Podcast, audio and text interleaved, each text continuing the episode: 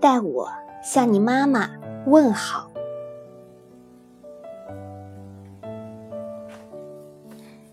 有一位英国老朋友给我打电话说：“我到日本来了，一起吃午饭吧。”于是我就去了。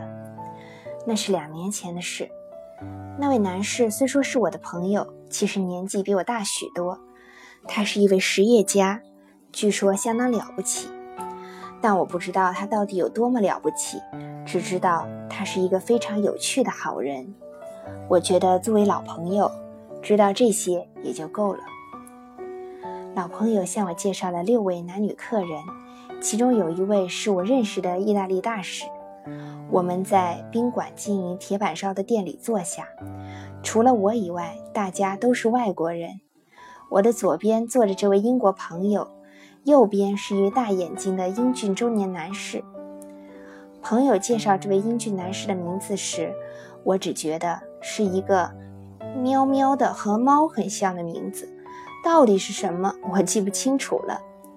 我们闲聊了一会儿，谈了谈日本的季节和食物之类的话题。我右边的这位英俊男士说一口漂亮的英式英语，所以我想他大概是英国人。可是这位英俊男士对我说起意大利大使时，说道：“我们大使刚才说。”于是我问他：“哎，您是意大利人吗？”事后我回想起来，我的朋友这时就开始发笑了，但我没有注意。英俊男士答道：“是的。”我说：“我还以为您是英国人呢。”英俊男士温文尔雅的一笑，说道：“我在英国受的教育。”我问道：“您是做什么工作的？”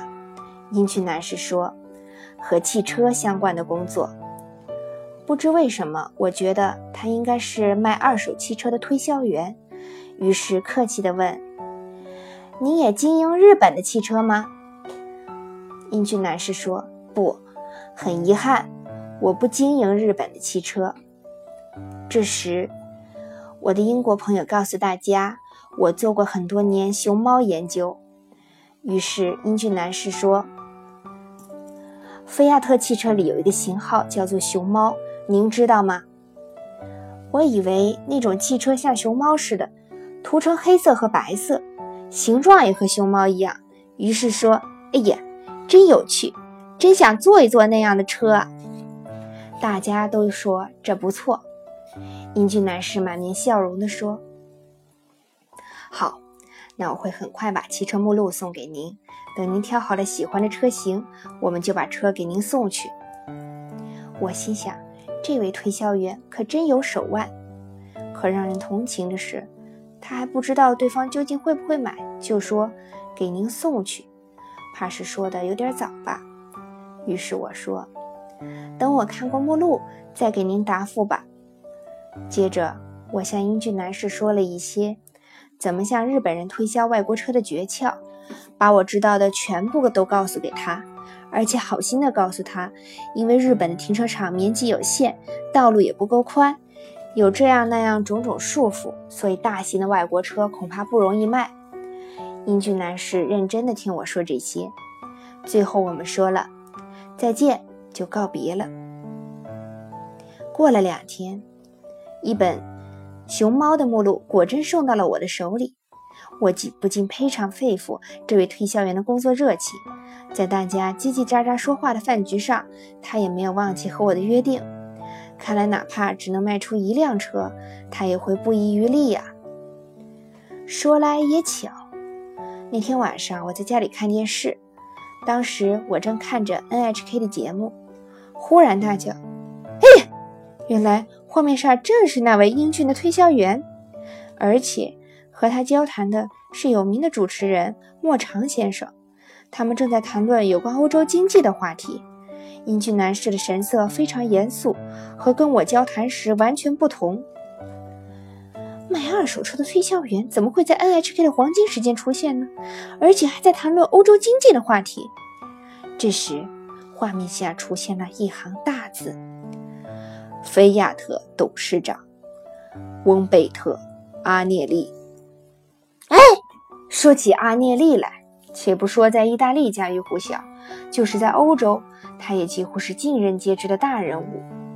菲亚特的汽车销量在世界上大概排在第一位吧，而阿涅利就是菲亚特的董事长。这时，我突然想起以前听到的一个笑话，是关于在意大利人眼中阿涅利是一个什么样的人物的。在意大利乡间的一个小银行里，一个银行职员对同事说：“我今天要看报纸，就算阿涅利来了，我也不工作。”正在他读报纸时，进来了一个男人，敲了敲柜台，向正在读报纸的银行职员说：“喂。”银行职员说：“不好意思，我正在看报纸，你去找别的窗口上的人吧。”那个男人说：“我是阿涅利。”银行职员一边继续读报，一边说：“真烦人！阿涅利怎么可能到这种小地方来呢？如果你真是阿涅利，你在我帽子上拉大便都行，我会把那个东西戴在头顶上给你看。”男子听了这番话，就去找负责人了。不一会儿，负责人脸色苍白地跑了出来，对正在看报的职员说：“你这家伙，你怎么敢对阿涅利先生这么没礼貌？赶紧道歉！”银行职员站起来，拿出自己的帽子说：“请给我那个人的大便吧！我不把那个人顶在头上可不行啊！”我听这个笑话时，突然感觉到了意大利现在还保留着等级观念，但更让我吃惊的。是阿涅利这个名字的巨大影响力，它简直像水户黄门的官印一样，拥有巨大的力量。可是我对这样的人说了什么呢？我说的是：“您是做什么工作的？”我接二连三提出了那些问题，对阿涅利先生来说，恐怕是平生第一次有人这么问他吧。但是朋友向我介绍他时，我只听到他的名字，喵喵的。没认出他来，也是没办法的事。不过，人家到底是来自文艺复兴的国度，不但没有生气，反而很有兴趣地回答我的问题，而且还要送一辆我喜欢的熊猫车给我。关于他赠送熊猫车的意思，是我后来才明白过来的。遗憾的是，熊猫车虽然很可爱，但是很时尚，但由于它没有自动挡，我只好回绝了。后来。我遇到英国朋友时，他哈哈大笑，说我居然教给阿涅利买车的窍门，真是太滑稽了。但是，犯这种错误的却不止我一人。我最近听说还有更加离奇的，让我不禁大笑。先说歌手和田京子的事。和田女士去参加。中曾根首相举行的文化界人士招待宴会，他在人群中遇到了关系很好的切克斯乐队。切克斯乐队是第一次参加这样的宴会，而和田女士从前任首相时算起，已经是第五次参加这种宴会了，所以向他们介绍了很多会场的情况。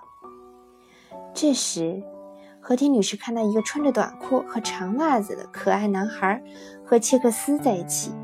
问：“这是谁？”回答是：“小外甥。”于是和田女士对小男孩说：“原来是小外甥啊！今天是文化界人士的宴会，要是人家说艺术圈的人就是事儿多，那就很讨厌了。所以你一定要乖乖的。但是没办法，切克斯的外甥嘛，一定是从乡下来的。”男孩很得意地说。那边有加水的威士忌，这边有烤鸡肉。和田女士就教育他说：“你真是个没礼貌的孩子，这又不是开运动会，待着不要乱动。”可是那个男孩很可爱，于是和田女士又吩咐他：“你去拿威士忌和烤鸡肉来。”男孩问：“要我去拿吗？”和田女士说：“当然是你去，快去拿。”男孩拿来烤鸡肉，可是没在上面撒五香粉。和田女士又打发他去撒上五香粉。男孩把加水威士忌递给和田女士，一边问她：“你一直是这样喝酒的吗？”和田女士对他说：“我平时不喝，但今天是中曾根先生的庆祝会，明白吗？你是未来要保卫日本的人。”男孩说：“哦。”再说和田女士，虽然现在已经戒烟了，但那时还吸烟。他拿出香烟来，对男孩说：“你要是懂事的话，就算是个小孩子，也应该知道给我点上烟。”就这样，他让男孩去拿了好几次加水威士忌。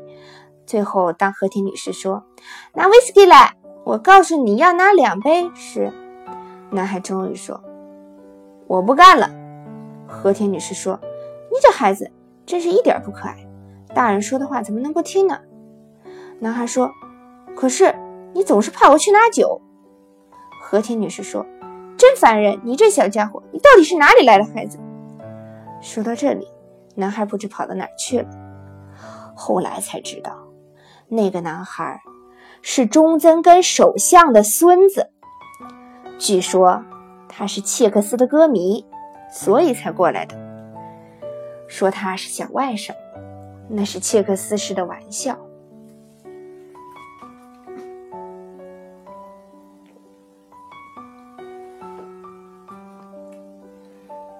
再说演员小泽昭一先生的事，那是小泽先生一个人演戏剧。唐来苍河时的事。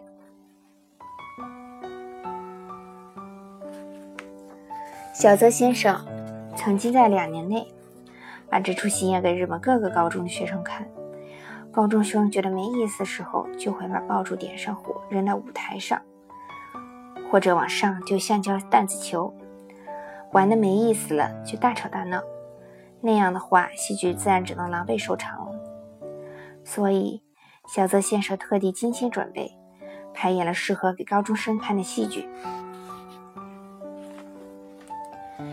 一次公演结束之后，小泽先生脱光了衣服，正在擦汗，突然从化妆室外面传来学生的声音：“想跟您聊一会儿。”小泽先生说：“等一下。”我现在是光着的，你们想看我现在的样子吗？对方说不想看。于是小泽先生穿上一条裤子，请学生们进来，说不好意思，太热了，所以就这副样子了。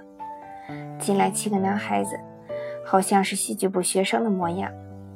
其中一个男孩就刚刚看的戏剧提出了非常中肯的问题，小泽先生很高兴。男孩说。戏剧很有趣，我妈妈也很喜欢，她让我来看看，所以我就来了。小泽先生非常高兴，说：“是吗？是吗？你妈妈很喜欢，我很高兴，代我向你妈妈问好。”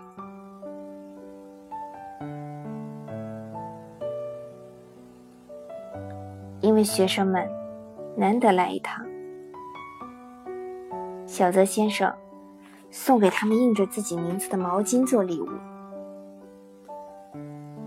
又说，不久，这出剧要在记忆国务大厅上演，到时你来看吧。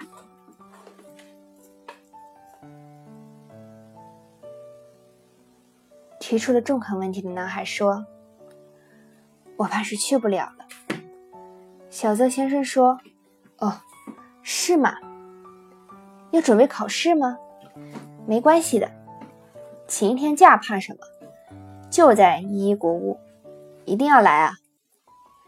那个男孩说：“可是我确实去不了。”小泽先生说：“知道了，谢谢你们来看我，我也很忙，你们回去吧。我很热，回去吧，回去吧。”我再也没什么给你们的了，你们要想看什么，我只有脱下裤子给你们看了。学生们哈哈大笑。回去的时候，男孩一边穿鞋一边说：“其实我就是理工。”哦，是吗？那你妈妈已经太迟了。一瞬间，小泽先生想起来了。对了。今天是给学习院演出，因为演的太投入了，他把这件事给忘记了。小泽朝走廊里看，走廊里果然肃立着许多侍从，窗外则是警卫们。真是说了一句太失礼的话，说什么代我向你妈妈问好。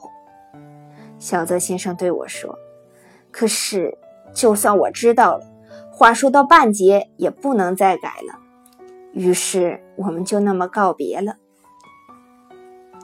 就在不久以前，小泽先生在基伊国务大厅演出了这场精心准备的戏剧，场面非常热烈。